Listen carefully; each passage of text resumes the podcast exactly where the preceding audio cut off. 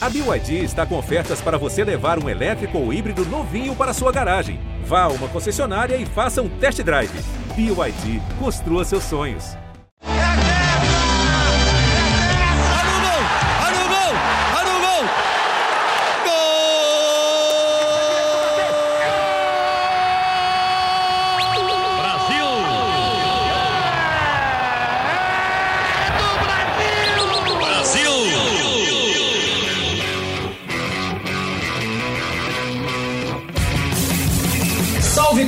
Sejam muito bem-vindos à Sexta Estrela, o podcast do GE sobre a seleção brasileira masculina de futebol. Podcast que, assim como a seleção brasileira, depois de longo hiato, está de volta. O Tite convocou a seleção nesta sexta-feira, dia 14 de maio, para os dois próximos jogos das eliminatórias. Então, sem mais delongas, Vamos ouvir a Denor Leonardo Bach, com aquele sotaque inconfundível do qual eu sei que você sentiu falta, anunciar os 24 jogadores que vão enfrentar o Equador no dia 4 de junho no Beira Rio, em Porto Alegre, e o Paraguai no dia 8 de junho em Assunção, no Paraguai. É muito melhor o Tite falando do que eu. Fala aí, professor. Convocação da seleção: goleiros, Alisson, Liverpool, Ederson, Manchester City, o Everton, Palmeiras. Laterais direitos: Dani Alves, São Paulo, Danilo, Juventus. Esquerdos: Alexandro, Juventus, Renan Lodi, Atlético de Madrid. Zagueiros: Éder Militão, Real Madrid,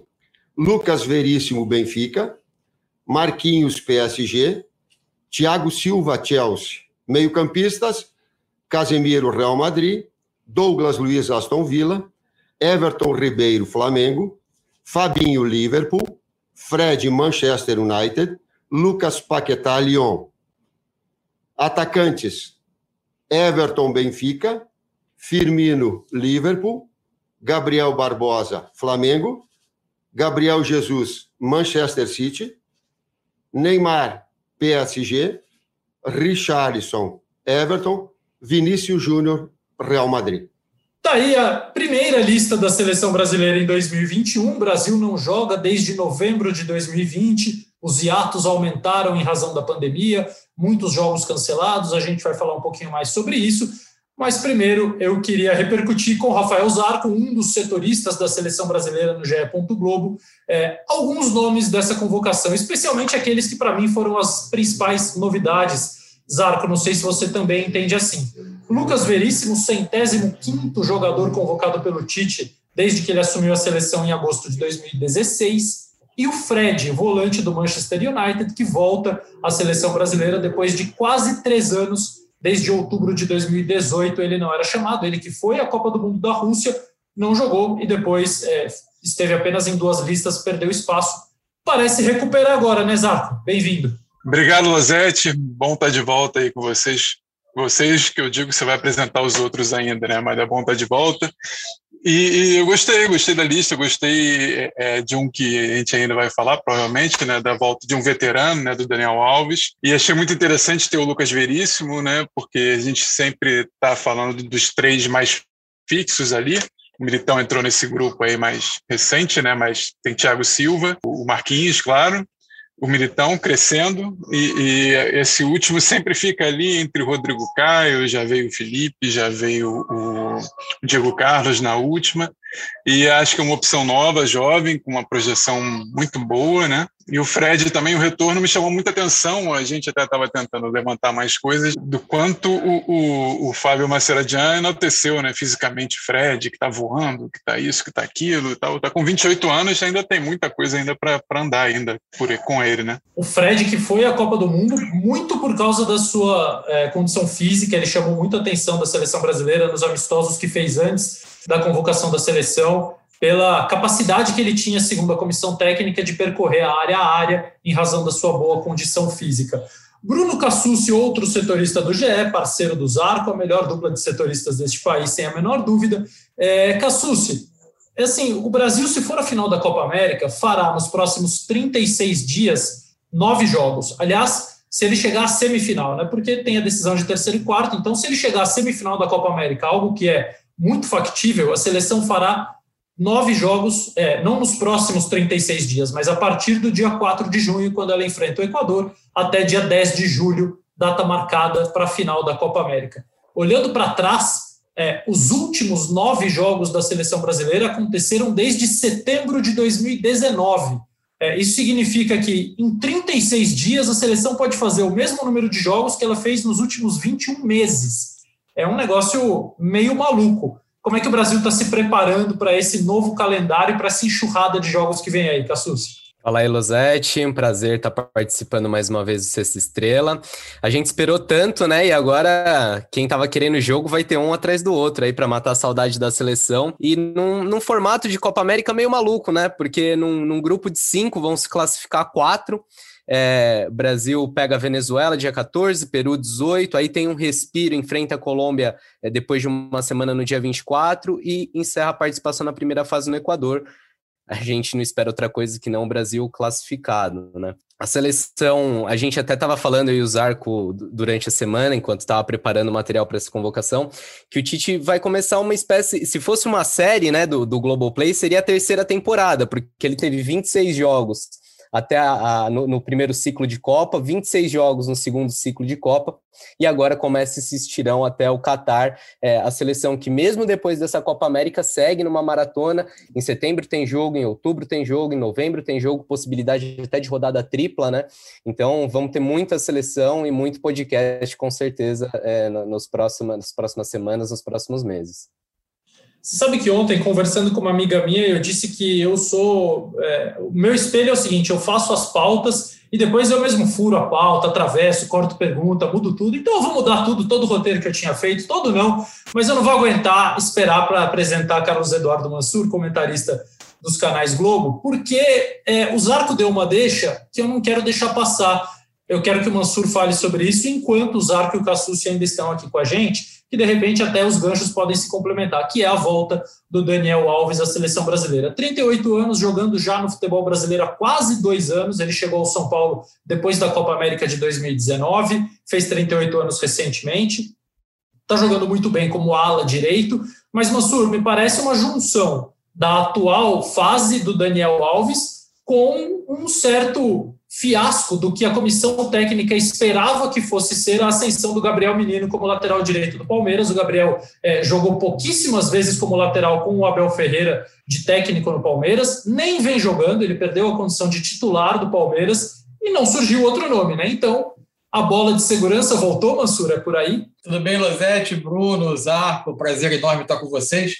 É, quando você me falou do roteiro original, eu tinha me preparado para iniciar falando que a convocação, muito coerente, muito é, é, do Tite, você pode ter uma ou outra discussão, mas ela, no fundo, ela reflete o que, o que o futebol brasileiro, no momento, tem de virtudes e o que ele tem de carências, ou se você é, achar exagerado falar em carências, de posições ainda mal resolvidas do time.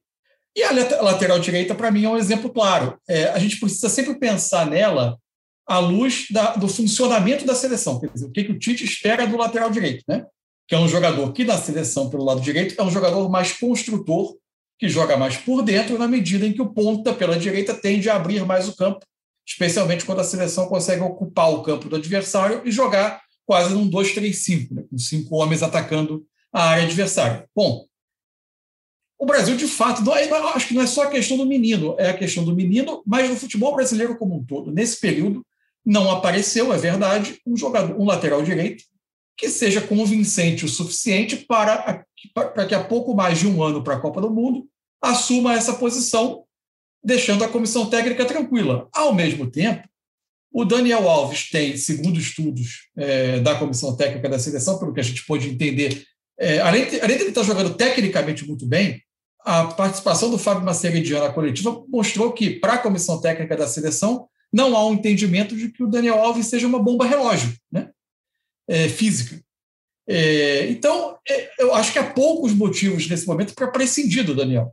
A realidade é essa: junta-se o alto nível técnico que ele mantém, a expectativa que o Tite tem de um lateral direito, de um jogador construtor que não vai estar 30, 40 piques à linha de fundo por jogo, nem cobrir 100 metros indo e voltando, e a falta de um outro jogador que seja convincente. Eu acho que tudo isso contribui para o Daniel ter voltado. Zarco, você falou lá no início sobre a volta do Daniel Alves, e aí queria saber de você e do Cassus se tem algum, é, algum bastidor sobre é, justamente sobre essa volta, porque me parece também que é, a pandemia e esse, esse número baixo de jogos da seleção brasileira talvez tenha retardado um pouco o processo de renovação. Né? O Tite não teve a possibilidade de convocar vários jogadores, de dar oportunidade ao Gabriel Menino num amistoso que não tem mais para fazer, de dar outros jogadores mais tempo de jogo com a seleção. Então, me parece até óbvia a volta do Daniel no momento em que nenhum jogador se firmou na posição.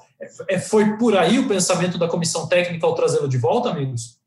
Eu, eu entendo que sim. O, o, o, o menino ainda teve o azar de. Eu ia falar o azar de ter contraído Covid Covid, poderia falar o azar de morar no Brasil e ter contraído Covid, que aconteceu na última convocação, né? Várias, várias duas coisas. Então ele não, ele não foi nem muito provado aquele segundo instante que esteve com, com a comissão. E aí, quando voltou para o Palmeiras, já teve um problema de, de aprimoramento físico lá, que ele ainda está fazendo, né? Recuperação física, que ele não estava jogando esses últimos jogos, mas o Jardim o convocou, né? Deve ter informação de que está para voltar, então acho que combinou tudo. É, é ele tem os outros laterais que se despontam mais, talvez o que mais se aproxime do Daniel seja o Guga, né? Mas o Guga não é muito, eu, eu não acho o Guga muito, eu não quero dizer confiável, mas eu não acho ele tão bom na defesa, acho que não é maduro o suficiente para o gosto do Tite, pelo menos. Assim, eu, eu acho um bom jogador e tudo. Inclusive, não foi convocado hoje, né, pelo, pelo Jardine. Ele levou. O que eu ia dizer que eu acho que tem outra característica bem diferente é o Emerson, né? Que é um, uma flecha, né? Muito rápido, muito forte, mas é totalmente diferente do que o Daniel entrega, do que o próprio Danilo entrega, né? Embora o Danilo seja um e o Daniel sejam diferentes. O Daniel muito técnico, com uma, com uma, uma confiança absurda no ataque. O Danilo um pouquinho mais burocrático, mas também um ótimo jogador. Né? O Zarco falou sobre a lista do Jardim e a gente também vai ouvi-la, mas antes, Cassus, eu queria só que você esclarecesse uma coisa. Essa lista do Tite é para os jogos das eliminatórias, dias 4 e 8 de junho, contra Equador e contra Paraguai. Você já falou que o Brasil estreia na Copa América contra a Venezuela dia 14, mas talvez não exatamente com essa lista de convocados, é isso? É isso, Losete. A lista não deve mudar muito, até uma matéria que Rafael Zarco publica neste sábado no Globoesporte.com, é, ou ge.globo, né? Agora que temos um novo, um novo nome. É, a seleção tem até o dia 10 para entregar essa lista, é, dia 10 de junho, e promete anunciá-la no dia 9. É, a tendência é que a base dessas eliminatórias também esteja na, na Copa América. É, existe a possibilidade de, de jogadores serem cedidos para a Olimpíada e aí não disputarem a, a, Copa América. É o caso, por exemplo, do Everton, é o caso do Marquinhos, e há uma expectativa até em relação ao Neymar. Isso a gente vai, vai entender melhor mais para frente, até depende da liberação dos clubes. É, mas essa lista divulgada pelo Tite nessa sexta-feira, inicialmente para esses dois jogos, mas deve ser muito parecida com a, com a relação que vai disputar a Copa América no próximo mês. Então, agora sim, um salto para o Japão, e eu acho que vale a pena a gente ouvir a lista do André Jardine também, porque nela há vários jogadores ou que já foram convocados pelo Tite, ou que o grande público espera ver com a camisa da seleção principal em breve. Então, o professor André Jardini nos conte quem são os seus convocados para os próximos compromissos da seleção olímpica do Brasil. Goleiros: Cleiton, Red Bull Bragantino, Breno, Grêmio Futebol Porto Alegrense e Brasão, Real Oviedo. Laterais: Gabriel Menino, Sociedade Esportiva Palmeiras e Emerson Real Betis. Laterais esquerdos, Guilherme Arana, Clube Atlético Mineiro e Abner, Clube Atlético Paranaense. Os zagueiros, Gabriel, Arsenal, Luiz Felipe, Lázio, Ibanes, Roma e Nino, Fluminense. Os meio-campistas, Bruno Guimarães, Olympique Lyon, Matheus Henrique, Grêmio Futebol Porto Alegrense, Reinier, Borussia Dortmund, Lisieiro, São Paulo Futebol Clube, Gerson, Clube de Regatas Flamengo e Claudinho, Red Bull Bragantino. Os atacantes, Anthony, do Ajax, Malcolm, Zenit, Pedro, Clube de Regatas Flamengo, Evanilson, Futebol Clube do Porto, Martinelli, Arsenal e Rodrigo Real Madrid. Zarco e Cassucci, antes de liberar vocês, mais uma participação de cada um, porque Rafael Zarco antecipou que Everton Ribeiro e Gabriel seriam convocados pelo Tite para a seleção principal. É, e temos também Pedro e Gerson na seleção olímpica. Nós sabemos, Arco, que existe toda uma questão política da tentativa de uma mesma seleção não desfalcar tanto um clube nacional em razão do nosso calendário bizarro que não para para a Copa América, que não vai parar para a Olimpíada, que não para nem para eliminatórias. É, como foi essa negociação, falando mais particularmente do Flamengo, que é aquele clube que pode oferecer mais jogadores? O Rodrigo Caio, talvez, se estivesse jogando com frequência e não sofrendo tanto com lesões, estaria convocado. Como é que foi essa escolha para que Gabriel e Everton Ribeiro fossem para a seleção do Tite, Pedro e Gerson para a seleção do Jardim? É, eu tenho a impressão que, aliás, eu pensando antes, eu achava até, falava com o Cassucci, que se tivesse uma dividida Pedro e Gabigol para a seleção principal, eu, eu tinha minhas dúvidas se, se o Tite não ia escolher o Pedro, pelas características que ele tem no Pedro, por ser. Acho que não é nenhum assim, não esconde nunca, né? Gostar muito do Pedro, né? Do jeitão de jogar do Pedro, aquele pivô que consegue ter uma mobilidade, ter uma qualidade na finalização. O Brasil, não, essa seleção não tem exatamente esse tipo de jogador. Não sei se vocês concordam comigo, mas é. é mas o Gabigol está numa fase esplendorosa e o Pedro, como tem idade olímpica, eu acho que foi uma, uma costura ali política interna entre entre Jardine e Tite, né? É, e o Gerson finalmente chegou a vez dele, né? Era um, era um pedido nacional, né? Não sei se tão, não era um clamor assim, acho até que era um clamor até um pouco exagerado, mas obviamente é, merecia uma chance.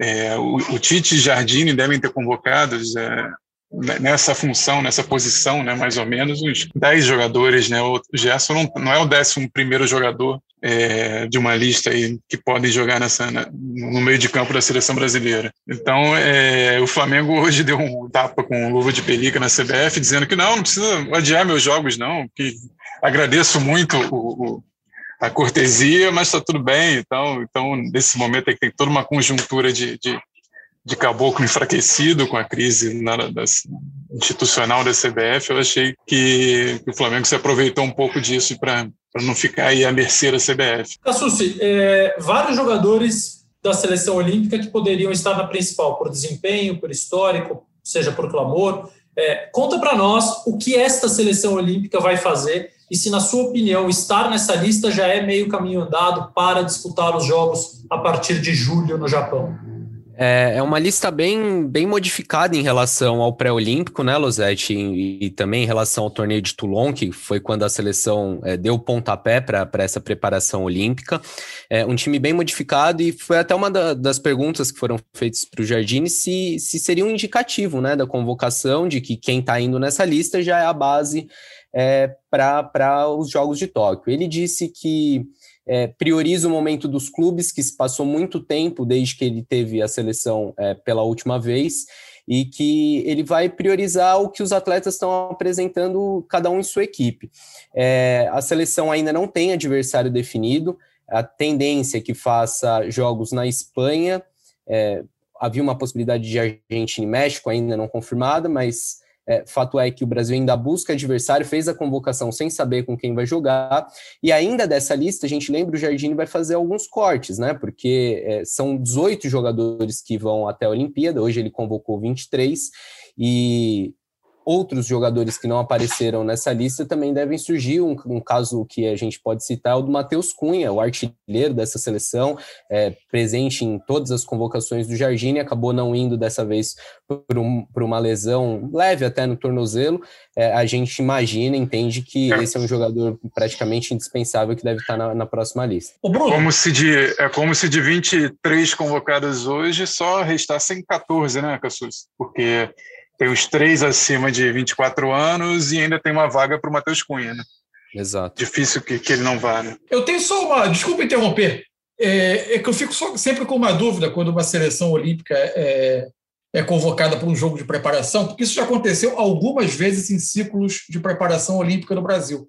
Vocês têm alguma informação se essa lista já foi elaborada com uma consulta prévia aos clubes, especialmente os da Europa, com algum tipo de sinalização de, de liberação para Jogos Olímpicos? Porque o que garante hoje que o, o Lyon vai liberar o Bruno Guimarães, que o Arsenal vai liberar é, o Gabriel e o Martinelli quando chegarem aos Jogos Olímpicos, já que você não tem, por enquanto, pelo menos por hora, uma obrigação de liberação. acontece muito da seleção preparar um ciclo olímpico e chegar na hora da convocação ter que disputar o torneio com um time que nunca treinou junto.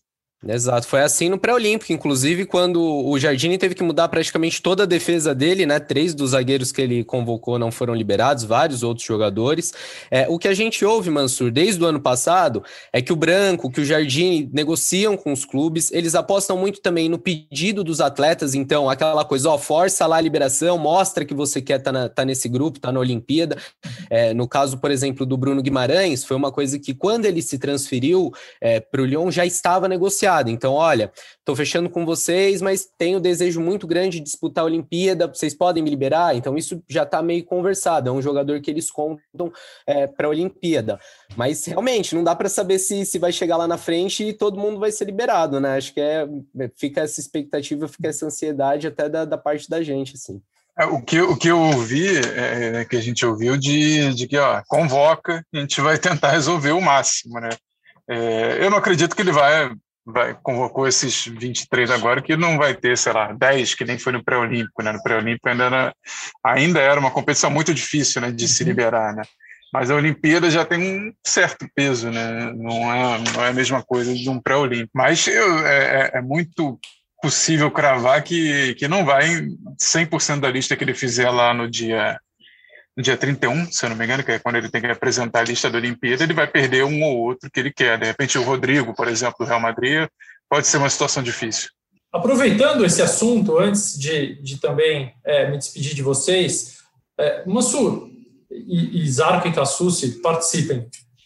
Fiz uma seleção aqui chutando, tá? O Breno ou o Cleiton no gol, pode ser qualquer um dos goleiros, Gabriel Menino, Luiz Felipe, Gabriel Magalhães e Guilherme Arana, Bruno Guimarães, Gerson e Claudinho, Anthony, Rodrigo e Pedro. Me parece uma seleção brasileira muito forte. Muito provavelmente, como foi dito agora, é, nem todos estarão disponíveis na Olimpíada. E a mesma dificuldade que se tem de obter liberação desses jogadores com até 24 anos é a dificuldade de se obter liberação de jogadores com mais de 24 anos. Porque os clubes é, não têm obrigação de liberar ninguém, na verdade. É, e aí, até que ponto vai valer a pena, de repente, buscar uma xepa dos mais veteranos, dos que têm mais de 24, não sendo os jogadores principais do futebol brasileiro, para é, acrescentar a essa seleção que já me parece tão talentosa. O que, você acha, Mansur? Eu acho que é um quebra-cabeça difícil de montar. Eu acho que talvez a busca pelo, pelo acima de 24, se for a decisão de levar, ela tem que acontecer primeiro sabendo quem está disponível de fato dos do, do jogadores com idade olímpica, né?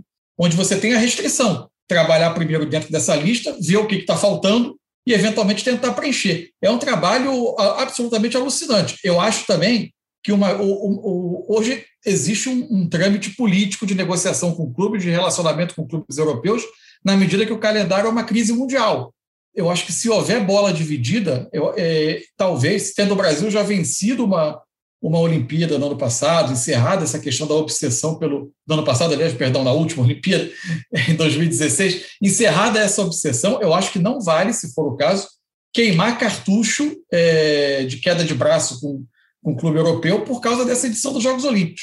E pensar também, jogador que estiver eventualmente em plano de, de seleção principal, jogador acima de com idade acima de 24, você submetê-lo a um desgaste excessivo de viagem num calendário tão, tão insano é, por causa desse torneio olímpico. Eu acho que o Brasil pode tem que tentar formar a melhor seleção possível, mas não prejudicar outros trabalhos e outras frentes, inclusive de relacionamento com clubes europeus por causa dela.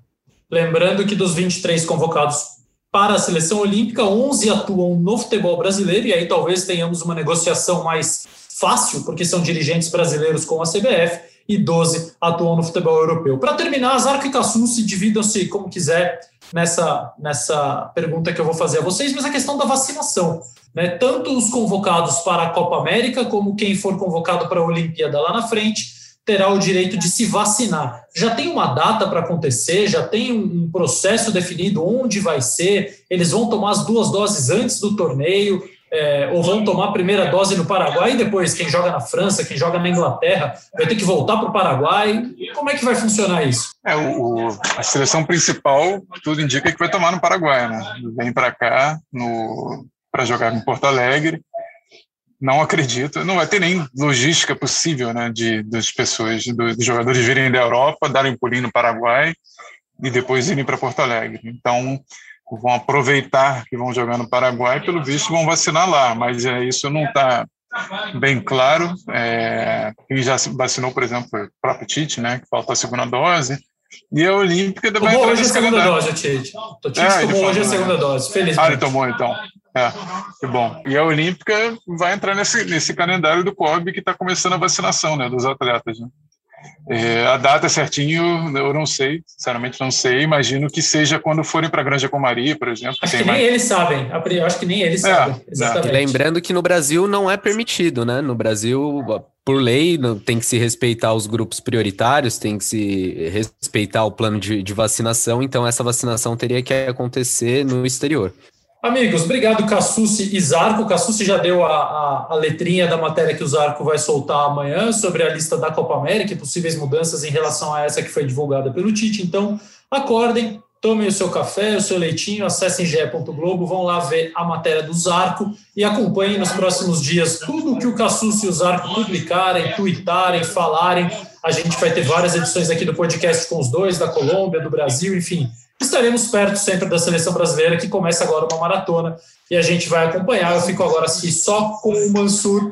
Zarco, Cassus, obrigado, beijo, até semana que vem. Valeu, Luzete, um abraço. Valeu, Luzete, Mansur, um abraço. Pois é, Mansur, é, várias notícias relevantes, importantes, várias possibilidades para o futuro em relação à seleção brasileira. Você já falou mais ou menos aquilo que você achou da lista com o gancho do Daniel Alves, mas voltando à seleção principal do Tite, eu te pergunto: é, teve algum nome anunciado por ele que te causou assim um pelinho do braço que subiu, a sobrancelha olhando assim, opa, esse eu não esperava, esse está fora, porque normalmente é, a gente espera sempre as convocações do Tite, elas não costumam surpreender, até mesmo os inéditos, como o Lucas Veríssimo, né? Não dá para dizer que foi uma surpresa. Não, eu talvez seja o único nome que se me perguntassem meia hora antes da lista, é, chuta aí uma lista, era o nome que talvez eu não pensasse porque ele não, não foi chamado das últimas convocações. Mas ela faz sentido, ela está longe de ser uma, uma convocação que foge a, a, a um critério. É, enfim, eu, eu, sinceramente eu acho que a marca do Tite é não nos surpreender em convocações. Você, os, os, demais jogadores estão praticamente todos eles num grupo, numa lista mais larga de jogadores que vem sendo que estão no radar. É, eu gosto, por exemplo, é, da, da, lembrança do Fred. Eu acho que ela faz todo sentido. Se você, porque a gente, tudo que a gente analisar em termos de convocação, a gente tem que pensar no jeito que a seleção joga. Eu repito isso. Não adianta a gente imaginar um time na nossa cabeça e ele ser e os jogadores não se adequarem a um modelo de jogo que está sendo praticado. Então, tanto a presença do Douglas Luiz quanto do Fred, o que, que eles são? Em tese, são segundos volantes, com capacidade de jogar mais pelo lado esquerdo, onde eles vão dar uma cobertura ao Lodge, que se torna o ponta pela esquerda, dando uma liberdade a ele para aprofundar o campo, e ao Neymar para ser o, o segundo meia por trás do atacante, que é o que ele tem se transformado, vindo do lado do campo para dentro, nesse novo nesse novo modelo de jogo. Acho que a outra lembrança, que talvez não fosse tão óbvia, embora seja o nome que vem sendo chamado, Lucas Paquetá. É um jogador que faz uma boa temporada no Lyon. É, por vezes jogando como um meia mais avançado, por vezes jogando, formando uma dupla de meias à frente de um volante, junto com o Caquerê à frente do Thiago Mendes. É um jogador, com, mas com capacidade de jogar de uma intermediária a outra.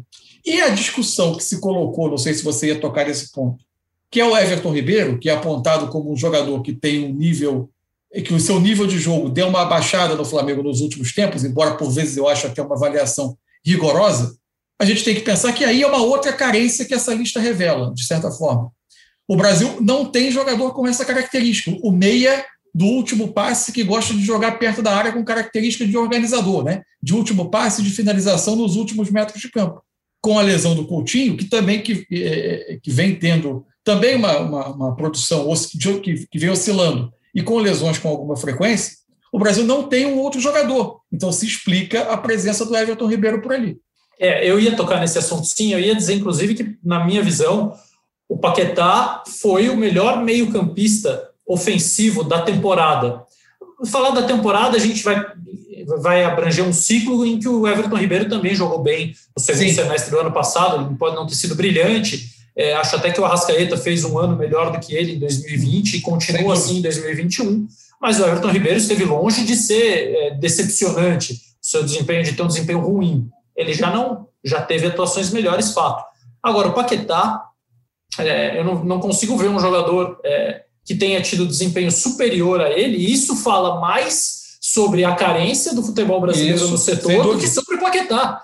Porque claro. ele, ele, está muito bem, mas ele não é um protagonista de um grande time. Num cenário europeu, ele joga no Lyon, que é competitivo, que está sempre bem na tabela, é, mas não é o que foi, por exemplo, o Coutinho no Liverpool, antes de se transferir para o Barcelona, quando talvez ele tenha atingido o seu melhor momento na carreira.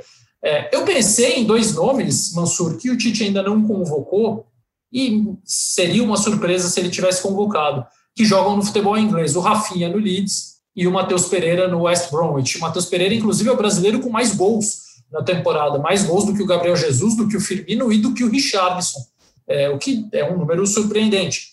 Mas me parece que é, na hora de pensar no encaixe em relação a todo o resto de equipe, a esse novo modelo de fase ofensiva, faz muita diferença o jogador já ter tido algum contato com o modelo, como são os casos do Paquetá e do Everton, né? Exatamente, e é o mesmo caso do, do, do lado direito com o Rafinha, né? Sim. É, porque você, bem ou mal, você tem ali jogadores que ele tem conhecimento, embora eu ache que vai ser carta na manga, porque não é uma posição em que sobra, né? É, não, não tem sido fácil, não, é, não tem sido fácil achar. Mas eu acho que é por aí. Eu acho que a, a, as, a, a gente tem, por vezes, uma, uma tendência no Brasil a supervalorizar a sentença de que seleção é momento. A seleção até precisa ter uma fresta aberta para o momento, mas ela não pode ser uma porta escancarada que a cada convocação você fica ao sabor das marés e das últimas semanas. Porque já é tão difícil treinar uma seleção, ter da continuidade, da cara de time, que você precisa entender a seleção como um processo, como uma formação de equipe. E se você ficar ao sabor das, das mudanças, de, das oscilações técnicas a cada convocação, você vai ter cada, a, cada, a cada mês um time diferente. É, ainda mais para um técnico que está no cargo há quase cinco anos. Se a gente pede continuidade para o treinador da seleção, é justamente para que o momento não tenha tanta interferência, porque um técnico novo ele vai respeitar muito mais o momento de cada jogador para começar a formar alguma coisa. O problema é que nós estamos sempre no começo. É, e agora que se tem algo formado, eu também não acho que faz o menor sentido bater nessa tecla do, do momento.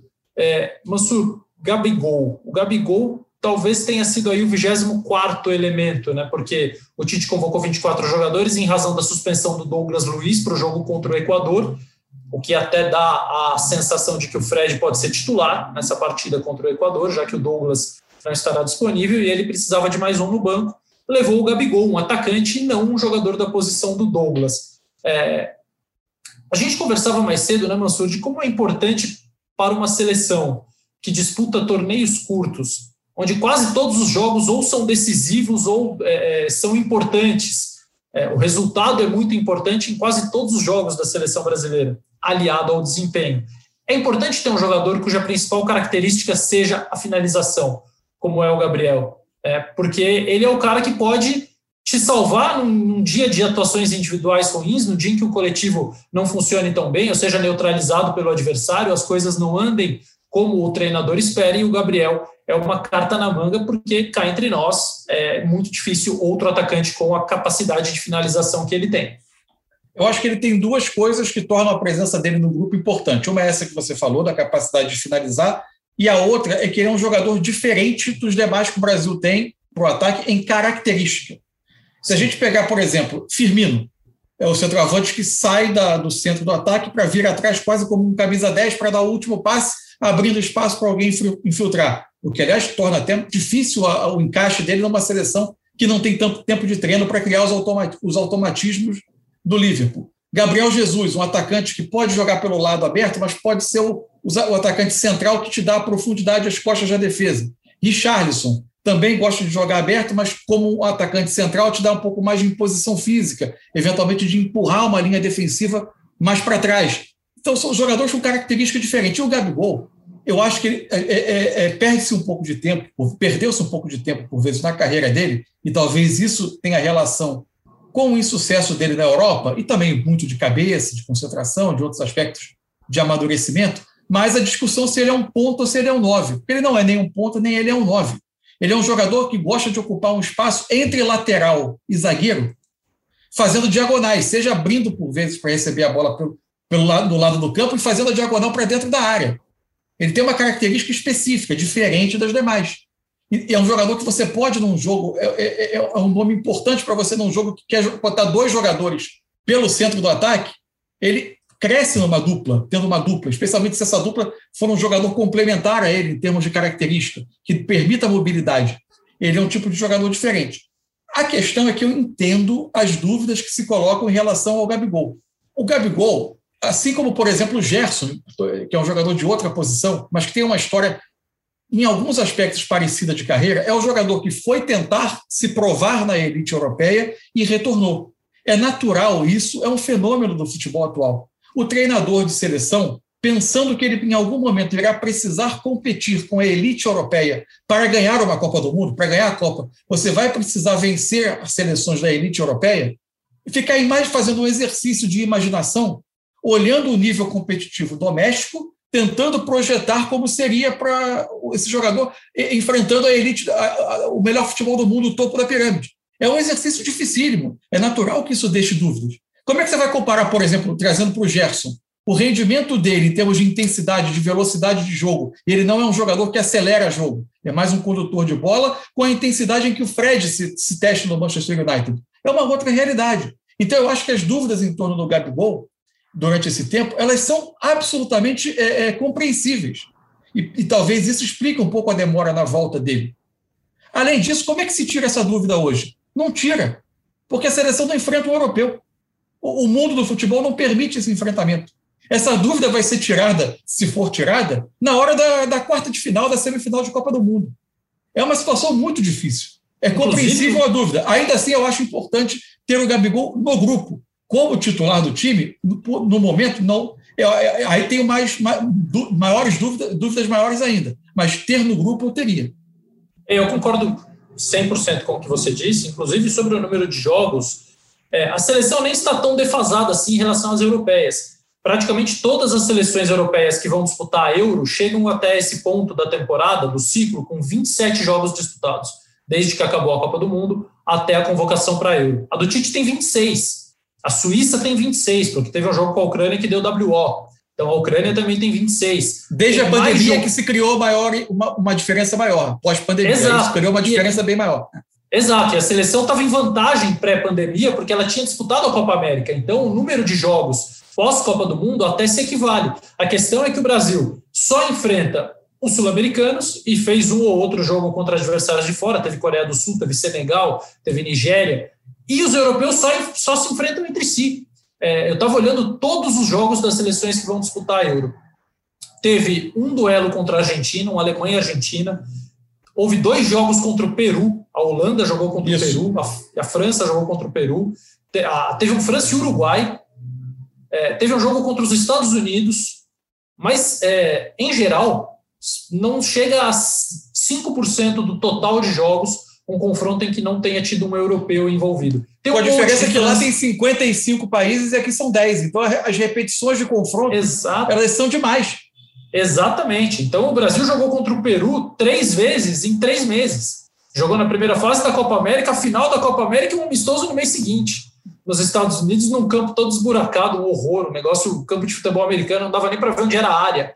É, então, assim, nesse ponto, a seleção brasileira é muito prejudicada, mas eu concordo plenamente com o Mansur em relação à presença do Gabriel no grupo. Eu acho que ter um atacante diferente e ter um atacante que entrega gol acima de qualquer outra. Porque você, vamos observar o Firmino.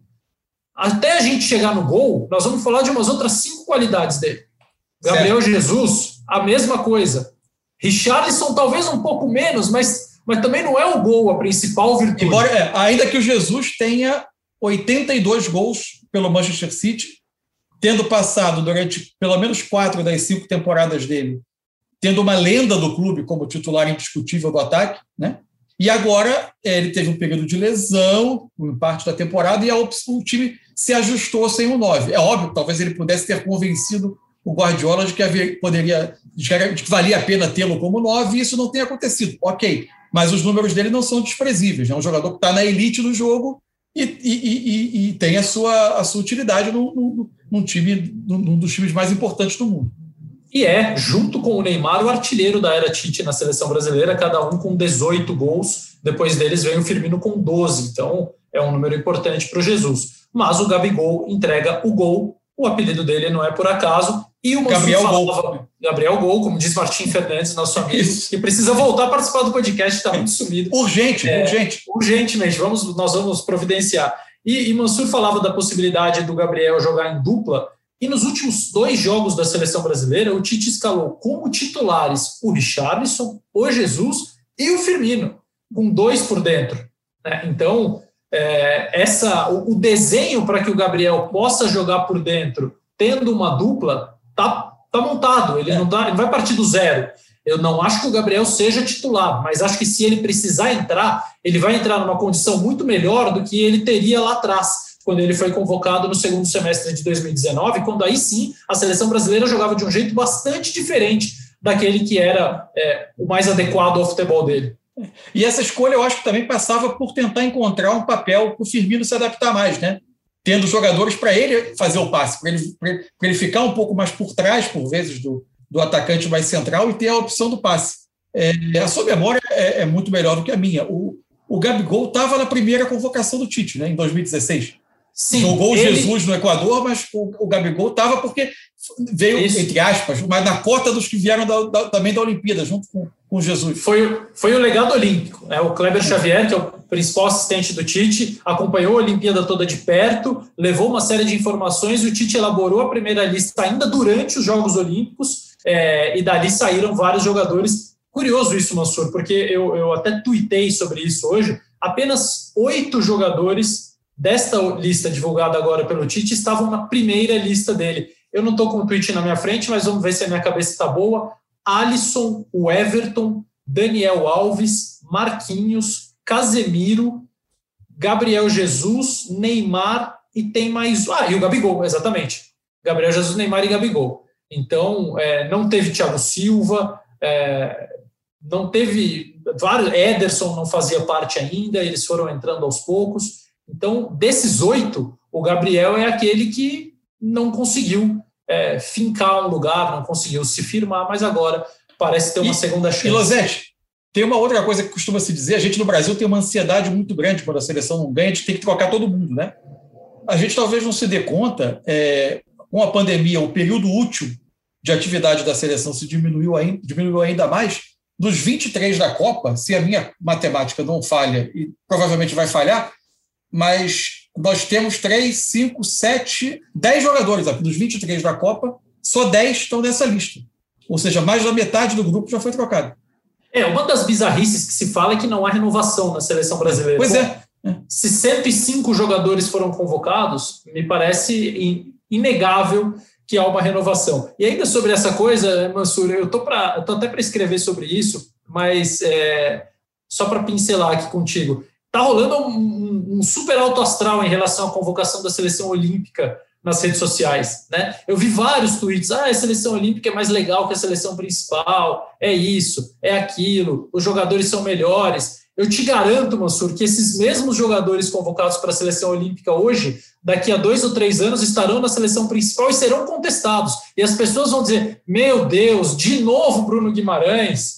ah, não. Mas Anthony, mais uma vez. Eu não aguento mais o Claudinho, porque o, o, brasileiro gosta do início, onde ele desenha o processo baseado na esperança que ele tem, na imaginação. A seleção imaginária é linda. Né? Ninguém vai imaginar uma coisa ruim, até porque a nossa realidade já está bem feia aqui no Brasil. Então, só se imagina coisas lindas, tabelas maravilhosas entre Claudinho, entre Gerson, Pedro, com o Rodrigo de um lado, com o Anthony do outro. É, mas a coisa vai se complicando quando o meio do processo que é sempre a parte mais longa do processo e aquela onde surgem os imprevistos e as soluções não são aquelas que se fantasiavam no início. É, e ninguém tem paciência para o meio, é igual reformar a casa. Todo mundo adora fazer o projeto e vê-la pronta. Mas durante, ninguém tem paciência, quer ir para outro lugar, quer acelerar de qualquer jeito. Todo mundo quer a Alemanha campeã de 2014, mas ninguém quer o time de 2010 e de 2006. que foram parte, terminaram sendo parte do processo. É, você quer o ponto final. A travessia no deserto, ninguém quer. Exatamente. É sentar, fazer planos e ver, pronto. Isso é o que a gente gosta, mas não funciona assim. Mas para terminar, vamos arriscar uma escalação aqui, só para só brincar Olha, um pouquinho. Vou pegar o papel aqui, antes que a minha. Eu, estou quase sugerindo fazer de, de trás para frente, porque eu acho que o goleiro virou uma dúvida legal. Mas não, vamos, vamos ser conservador em homenagem a Denor Bach. É, o meu goleiro é o Alisson e o seu? O meu goleiro ainda é o Alisson. É, ainda é o Alisson. Mas entendemos é... que hoje eles estão muito mais próximos, os muito três. mais. eu acho que um desses, três, desses três, nenhuma escolha que o Tite fizer é absurda. É... Não, não De me acordo. parece. De acordo. Daniel Alves. E, acho que Daniel Alves e Lodge, né? até pela característica da forma de jogar. Lodge com ultrapassagem e Daniel construindo mais por dentro. É, a, apesar de que depois da Copa do Mundo, no atual ciclo, o Daniel Alves e o Danilo têm praticamente o mesmo número de jogos, 11 Isso. do Daniel e 10 do Danilo. É. É, ainda assim, acho que Daniel é Daniel. É, a dupla de zaga me parece não haver muita dúvida entre Marquinhos e Thiago Silva. Né? Marquinhos e Thiago, Thiago continua mantendo um nível altíssimo. E é aquilo, é aquilo, você não está enchendo a seleção de veteranos. A, média, a, a seleção tem, é muito equilibrada, inclusive em idade, nas listas por setor. Então você pode ter um jogador com essa faixa etária como pode ter um dos, um dos seus laterais, ainda mais pelo, pela forma de jogar, que não tem, que você não desequilibra o time. É, e sobre, voltando só no Daniel, ele não voltaria à seleção se não fosse para jogar. Né? É, eu tenho essa sensação também. É, Casemiro também, ou você quer chutar um Fabinho aí? Não, eu acho que é Casemiro. Eu tenho dúvida se o Fred já chega para jogar ou se o Douglas Luiz jogou nos, amistosos, no, no, na, nos, nos jogos das eliminatórias terminou de convencer o, o, o Tite. Porque o Fred Eu... também é capaz de fazer a função pelo lado esquerdo e está num nível muito alto. Mas o Douglas está suspenso para o jogo contra o Equador. É, então, o primeiro jogo, que... é verdade. É. É. é. Aí eu acho que o gancho é esse. Se o Fred entrar e for muito bem, o Tite não é. tem como tirá-lo para o jogo contra o Paraguai. Se for aquela atuação mais ou menos, talvez o Douglas volte e o argumento para a volta dele é pronto. Ele jogou antes, jogou muito bem e ficou fora pela suspensão. Agora, Paquetá ou Everton Ribeiro, amigo? Eu acho que vai começar o Everton Ribeiro, porque ele foi titular contra o Uruguai, não foi? Foi titular.